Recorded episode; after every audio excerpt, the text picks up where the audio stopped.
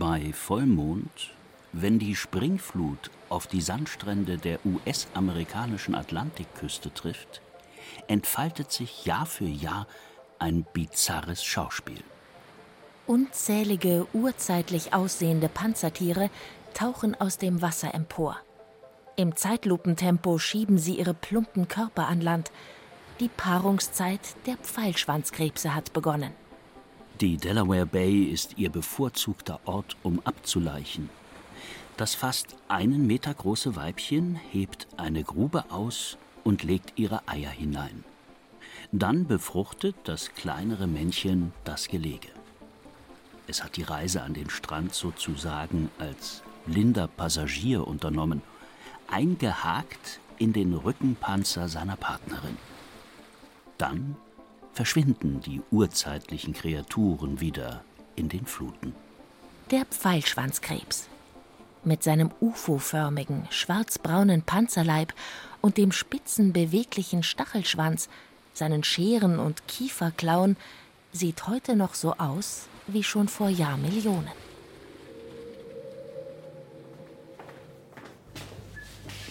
Licht. Das ist er.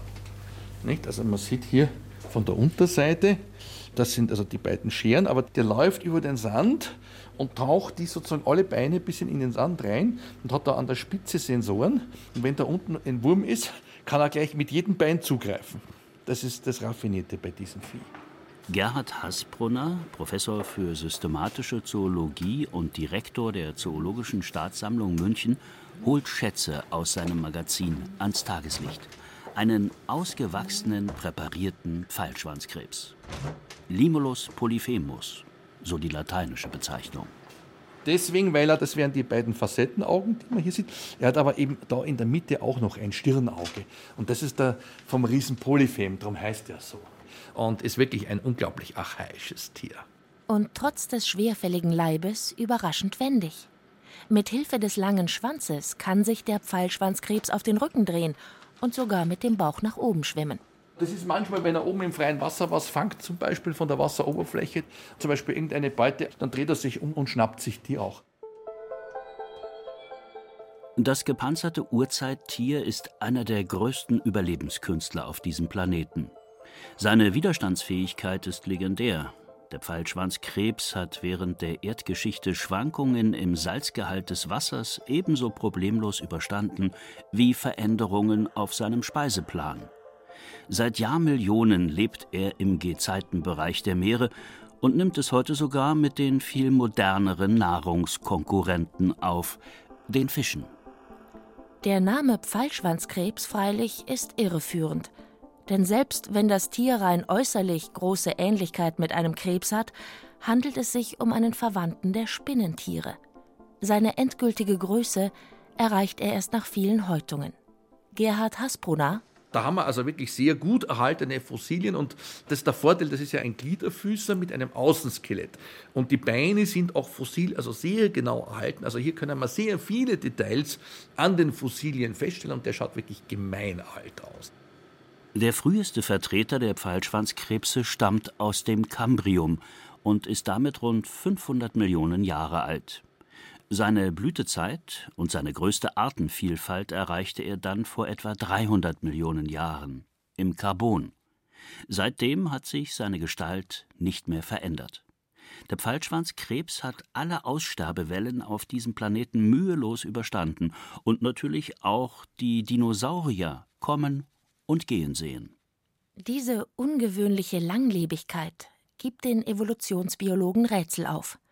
Warum hält das Urtier offenbar so gar nichts davon, sich zu verändern? Wie konnte es Jahrmillionen überleben, ohne sich anzupassen? Hat es einfach nur Glück gehabt? Und ist der Pfeilschwanzkrebs die einzige spektakuläre Ausnahme? Das ist er nicht. Lebende Fossilien. Die Oldtimer sind unter uns. Generell geht es hier um Organismen, das können Pflanzen sein, das kann auch ein Tier sein, das sich seit sehr langer Zeit, zumindest im äußeren Erscheinungsbild, kaum oder nur minimal verändert hat.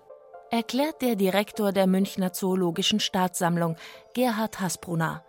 Und sein Kollege, der Evolutionstheoretiker und Buchautor Franz Wucketitz, präzisiert: Man muss auch dazu sagen, dass ja lebende Fossilien nicht übermäßig häufig repräsentiert sind. Das sind ja nur sehr, sehr wenige Organismenarten, die also diese Bezeichnung überhaupt verdienen. In einigen Fällen ist es auch nach wie vor umstritten, kann man da von einem lebenden Fossil reden oder nicht. Im Tierreich zählt man zu den lebenden Fossilien unter anderem die Brückenechse und das Schnabeltier. Außerdem den Riesensalamander, den Lungenfisch und im Tiefseebereich den Quastenflosser und den Kopffüßler Nautilus. Anhand von Fossilfunden lässt sich ihre Geschichte bis ins Erdaltertum zurückverfolgen. Doch der Begriff lebendes Fossil ist eigentlich ein Widerspruch in sich. Ein Fossil ist schließlich der versteinerte Überrest eines erdgeschichtlich sehr alten Lebewesens und damit alles andere als lebendig. Die Bezeichnung Living Fossil stammt vom Begründer der Evolutionstheorie selbst, von Charles Darwin. In seinem Hauptwerk über die Entstehung der Arten von 1859 macht er seine Leser immer wieder auf lebende Fossilien aufmerksam und zeigt sich äußerst unzufrieden mit diesen seltsamen Dauerformen. Diese von der Norm abweichenden Lebensformen müsste man eigentlich als lebende Fossilien bezeichnen. Das ganze Phänomen verursacht Darwin Kopfzerbrechen. Da gibt es auf der einen Seite eben Reliktformen, wie zum Beispiel das Schnabeltier, in dessen Zusammenhang er dann auch eben den Begriff lebende Fossile geprägt hat. Auf der anderen Seite sozusagen moderne Organismenarten. Die Schwierigkeit war, dass es verschiedene Organismenarten gibt, die stammesgeschichtlich uralte Merkmale aufweisen, und gewissermaßen auf Vorstufen der Stammesentwicklung stehen geblieben sind. Solche lebenden Fossilien konnte Darwin auf seinen ausgedehnten Forschungsreisen selbst beobachten. Tiere, die es nach seiner Theorie lebendig eigentlich gar nicht mehr hätte geben dürfen. Extrem langlebige Arten, die sich dem Grundprinzip der Evolution offenbar erfolgreich entzogen hatten. Dieses Prinzip bestand für Darwin darin, dass sich alle Organismen durch ständige Anpassung unablässig im Wandel befinden. Natürliche Selektion als Motor des Lebens. Stillstand war für Darwin einfach nicht vorgesehen.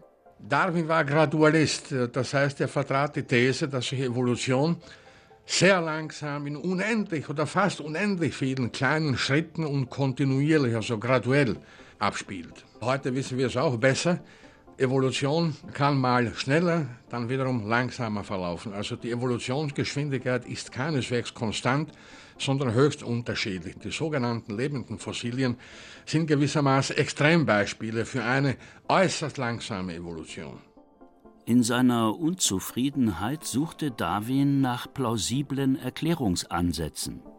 In manchen Fällen scheinen sich niedrig organisierte Formen bis auf den heutigen Tag an abgeschlossenen und besonderen Aufenthaltsorten erhalten zu haben, wo sie einem weniger harten Wettbewerb ausgesetzt waren. Abgeschlossene und besondere Aufenthaltsorte, sprich geografisch eng begrenzte Areale wie Inseln, Urwaldgebiete und Gebirgstäler. Stammesgeschichtliche Dauerformen profitieren von der relativen Konstanz isolierter Lebensräume, dachte sich Darwin. Und das ist tatsächlich ein Erklärungsansatz, der bis heute Gültigkeit hat. In Rückzugsgebieten, wo es wenig Feinde gibt und Nahrungskonkurrenten überschaubar sind, ist auch der Anpassungsdruck entsprechend niedrig. Unter abgesonderten Bedingungen ist es kaum notwendig, sich umzustellen, das heißt, sich weiterzuentwickeln. Also es gibt sie in verschiedenen Organismengruppen, beispielsweise bei den Reptilien die neuseeländische Brückenechse, deren Vorfahren aus einer Zeit vor den Dinosauriern stammen, also ganz, ganz alt. Oder ein anderes Beispiel, das schon erwähnte Schnabeltier in Australien, ein eierlegendes Säugetier, eigentlich auch eine Paradoxie gewissermaßen. Also es sind grundsätzlich Organismenarten, die auf Reliktarealen leben, wo die Konkurrenz eher gering ist, wo sie mehr oder weniger isoliert sind und in einer über lange Zeiträume hinweg relativ konstanten Umwelt. Wer isoliert lebt, hat also Überlebensvorteile. Doch Darwin konnte mit diesem Ansatz die Gesamtheit der altertümlichen Lebensformen natürlich nicht erklären, Dazu sind die betroffenen Lebewesen viel zu unterschiedlich. Das heißt, nicht alle lebenden Fossilien leben isoliert und umgekehrt, bei weitem nicht alle isoliert lebenden Arten sind auch lebende Fossilien. Es muss also noch weitere Faktoren geben, die für die Langlebigkeit von Arten eine Rolle spielen. Warum haben sich beispielsweise gerade in der Tiefsee überdurchschnittlich viele lebende Fossilien erhalten? In einem unwirtlichen, eigentlich sogar ganz und gar lebensfeindlichen Umfeld. Die Tiefsee, ein Lebensraum ohne Jahreszeiten, stellt extreme Herausforderungen an das Überleben. Immer dunkel, immer kalt und das Nahrungsangebot ist knapp. Also gerade lebensfeindliche Bedingungen als Überlebensvorteil? Durchaus. Denn wer in einer unbequemen Nische lebt, hat weniger Konkurrenten, erklärt Gerhard Hasbrunner. Denken Sie an den Quastenflosser, das ist so ein ganz typisches Beispiel. Auch der Nautilus ist eher im tiefen Wasser, also da gibt es auch einiges. Aber auch das stimmt nicht immer. Also hier gibt es fast zu jeder Regel gleich eine Ausnahme. Wenn Sie an den Pfeilschwanzkrebs denken, der kommt also zum Leichen munter an die Küste, dem geht es wunderbar da. Keine Regel ohne Ausnahme. So gilt auch hier, kein Erklärungsansatz ist für sich allein genommen ausreichend. Hier, genau. Das ist jetzt die Latimeria, das ist der Quastenflosser. Und das ist ein Jungtier. Die Latimeria wird also mindestens so groß wie der Lungenfisch. Die kann also bis zu zwei Meter groß werden. Nicht? Die liegen also seit Jahrzehnten im Alkohol und der Alkohol löst ihnen leider die Farbe hier immer wieder raus. Gerhard Hasbrunner holt in der Zoologischen Staatssammlung München das vielleicht bekannteste lebende Fossil aus dem Regal, einen Quastenflosser. Das intensive Blau ist durch die Konservierung längst verloren gegangen. Die quastenförmigen, mit Muskeln bepackten Brust- und Bauchflossen ähneln im Aufbau den Extremitäten der Landwirbeltiere. Der Körper ist stämmig und langgestreckt, der Kopf abgeflacht. Einst lebte der Quastenflosser in allen seichten Küstenmeeren. Heute hat er sich mit nur noch zwei Arten in die Tiefsee zurückgezogen, besetzt also einen ganz anderen Lebensraum als früher. Das sind tolle Tiere. Die haben ja dieses eigenartige Ortungssystem, wo sie sich also auf den Kopf stellen und, und speziell orten können. Also eine ganz tolle Geschichte. Das ist wahrscheinlich eine Anpassung an die Tiefsee, weil sie dort ja nichts sehen. Dort ist finster, also auf 200 Meter Tiefe. Die leben ja meistens in so Gruppen und die stellen sich manchmal auf den Kopf und bleiben dann so stehen. Aber was die da genau machen, hm. Also im Freiland äh, kann man das natürlich kaum feststellen und in der Gefangenschaft sind sie nicht zu halten. Erst einmal wäre es schon also wahnsinnig schwierig, die überhaupt lebend hochzubringen. Also A, Druckgeschichte, mindestens genauso, aber Temperatur.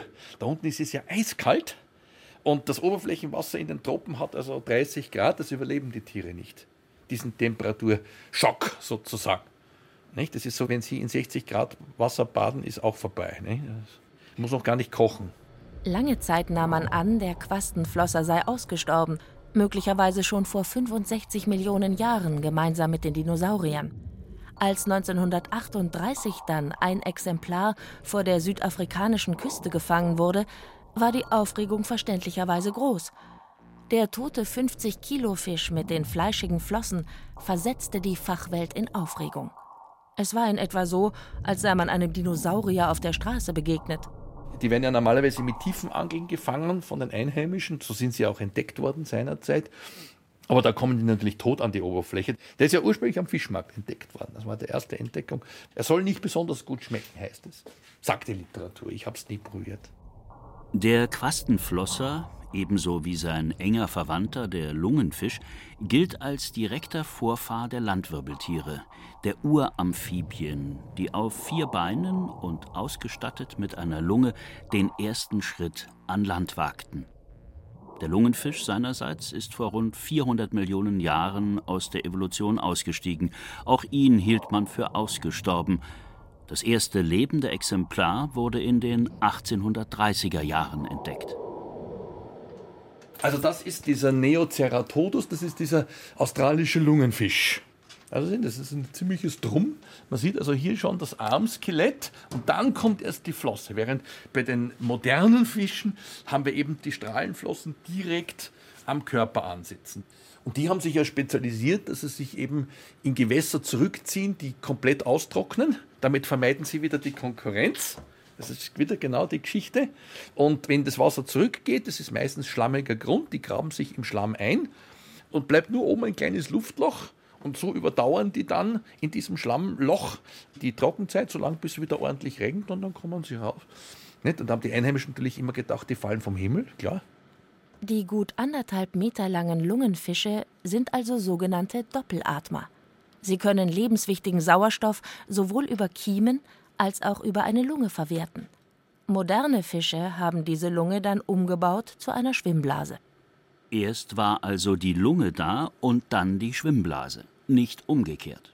Man kann eben an den heute lebenden Tieren viele Eigenschaften feststellen, untersuchen, die wir bei den Fossilen nicht können. Das ist das Reizvolle. Also wir können zum Beispiel beim Lungenfisch oder auch beim Quastenflosser, um jetzt bei den Wirbeltieren zu bleiben, können wir schauen, wie verhalten sich die, wie ist der Gehirnaufbau, wie ist die Individualentwicklung. All das geht bei Fossilien praktisch gar nicht. Und das ist das Reizvolle. Wir bekommen sozusagen eine Sonde in die Vergangenheit hinein. Fassen wir zusammen. Abgeschlossene Lebensräume und eine tendenziell sogar lebensfeindliche Umwelt können es begünstigen, dass Arten widerstandsfähige Dauerformen entwickeln. Doch ganz erklären können diese beiden Ansätze das Phänomen der lebenden Fossilien nicht. Immerhin lässt sich noch ein dritter Aspekt hinzufügen. Auch Generalisten können über sehr lange Zeiträume hinweg durchaus einen evolutionären Vorteil haben, gerade durch ihre fehlende Spezialisierung. Denn Veränderungen, sei es das Klima, sei es das Nahrungsangebot, machen ihnen weniger zu schaffen. Was im Umkehrschluss natürlich für andere Arten heißt, eine große Spezialisierung führt immer auch zu einer größeren Anfälligkeit. Primitiv lebt also länger? In einigen Fällen durchaus. Allerdings gilt auch hier, keine Regel kann alle urtümlichen Lebensformen als Ganzes erklären. Und das führt gleich zum nächsten spannenden Problem. Es gibt durchaus Mischformen zwischen archaischen und modernen Lebewesen. Ein und dieselbe Art kann in einigen Aspekten urtümlich, in anderen aber trotzdem hochspezialisiert sein. Ein Beispiel die eierlegenden Säugetiere. Sie haben den Sprung zum modernen Fortpflanzungskonzept der Lebendgeburt nicht mitgemacht. Sie säugen zwar ihre Nachkommen, aber legen immer noch Eier wie die Reptilien. Ihr moderner Speiseplan aber macht sie zu absoluten Spezialisten. Die, die es heute gibt, das Schnabeltier und Ameisenigel, die sind auf ihre Art dann wieder sekundär hochspezialisierte Tiere. Also es wäre falsch, die in irgendeiner Form als primitiv zu bezeichnen. Äh, die sind zwar sehr früh abgezweigt und haben diese Stufe nicht mehr erreicht, aber haben sich in eine andere Richtung spezialisiert. Äh, primitive Tiere, der Ausdruck ist eigentlich immer falsch. Wenn sie gar so schlecht wären, wird es das halt nicht mehr geben. Ne? In einigen Aspekten urtümlich und dennoch gleichzeitig optimal angepasst. Das muss sich also nicht ausschließen, im Gegenteil. Auch der Evolutionstheoretiker Franz Wuketitz plädiert dafür, auf die Vorstellung von primitiven Lebensformen ganz zu verzichten. Sie finden ja, wenn man so will, unter Anführungszeichen sehr primitive Formen, die sie über viele, viele Jahrmillionen gehalten haben. Und sie finden in verschiedensten Tiergruppen solche Formen, nur ganz bestimmte Linien haben sich stammesgeschichtlich weiterentwickelt. Man sprach früher von Höherentwicklung. Dieser Ausdruck ist etwas irreführend, weil er gewissermaßen Wertungen suggeriert. Streng genommen gibt es unter den Organismen keine höheren oder niedrigeren Arten, weil jede Art auf ihre eigene Art und Weise ihre Lebensprobleme löst. Also dafür gibt es keine Patentrezepte, keine Kochrezepte. Es kann also auch ein sozusagen primitives Lebewesen genauso seine Lebensbedürfnisse erfüllen, seine Lebensprobleme lösen wie ein unter Anführungszeichen hochentwickeltes. Während Charles Darwin also noch die Vorstellung hatte von einer unaufhaltsamen, schrittweisen Weiterentwicklung allen Lebens in unendlich vielen kleinen Anpassungsschritten, denkt man heute über Evolution etwas differenzierter. Evolution hat zwei Aspekte. Der eine Aspekt ist der innovative, also ständige Weiterentwicklung, wenn Sie so wollen, die Entstehung von Neuem. Aber Evolution hat auch einen konservierenden Mechanismus, so gewissermaßen nach dem Motto, was sich bewährt hat, das lassen wir bleiben. Evolution ist also beides, innovativ und auch konservativ. Und ihr Tempo ist ausgesprochen variabel, manchmal verläuft sie sogar in Sprüngen. Dann gibt es in vergleichsweise kurzer Zeit sozusagen massive Bauplanänderungen. Gerhard Hasbrunner ein ganz typisches Beispiel ist diese Evolution in Richtung Vögel, wo wir zuerst die Dinosaurier haben, eine große Blütezeit und da gibt es eine kleine Linie drunter, die machen jetzt als Körperbedeckung Federn. Fällt gar nicht weiter auf. Und plötzlich haben wir dann diesen Impact durch den großen Meteor, die Konkurrenz wird ausgeschaltet dadurch und plötzlich starten die durch. Und plötzlich haben wir auf der ganzen Welt Vögel. Evolution funktioniert also nach keinem einheitlichen Muster. Wichtig wäre in dem Zusammenhang vielleicht noch die Bemerkung, dass Evolution sich nicht linear, geradlinig abspielt, sondern gewissermaßen als Zickzackweg. Der Pfeil der Evolution, wenn es ihn gäbe, würde nirgendwo hinweisen. Man kann im Nachhinein gewissermaßen bestimmte Richtungen rekonstruieren oder wahrnehmen, aber die waren nicht im Vorhinein schon vorgegeben. Lebende Fossilien haben also geholfen, sich ein genaueres Bild von den Möglichkeiten der Evolution zu machen. Aus Darwins Ärgernis sind wertvolle Zeugen für die Entwicklungsgeschichte des Lebens geworden, auch wenn ihre Existenz bis heute nicht vollständig erklärt werden kann. Nach wie vor gehören lebende Fossilien zu den rätselhaftesten Lebewesen auf diesem Planeten und zu den seltensten. Wie wahrscheinlich ist es wohl, noch mehr von ihnen zu entdecken? Franz Wuketitz? Die Wahrscheinlichkeit ist zwar nicht sehr groß, aber denken Sie bitte vor allem an die Tiefsee. Da kann man sicher noch mit einigen Überraschungen rechnen. Und Gerhard Hasbrunner? Gerade die Tiefsee ist sehr groß und wir haben also noch immer, also bestenfalls an der Oberfläche gekratzt. Also es ist durchaus möglich, dass wir gerade im Marinenbereich durchaus noch mal was kommt. Das will ich gar nicht ausschließen. Im terrestrischen Bereich wird es also bei Großtieren natürlich zunehmend unwahrscheinlich. Das muss man schon sagen. Im Kleinbereich kann da noch immer was passieren. Der Urwald ist groß.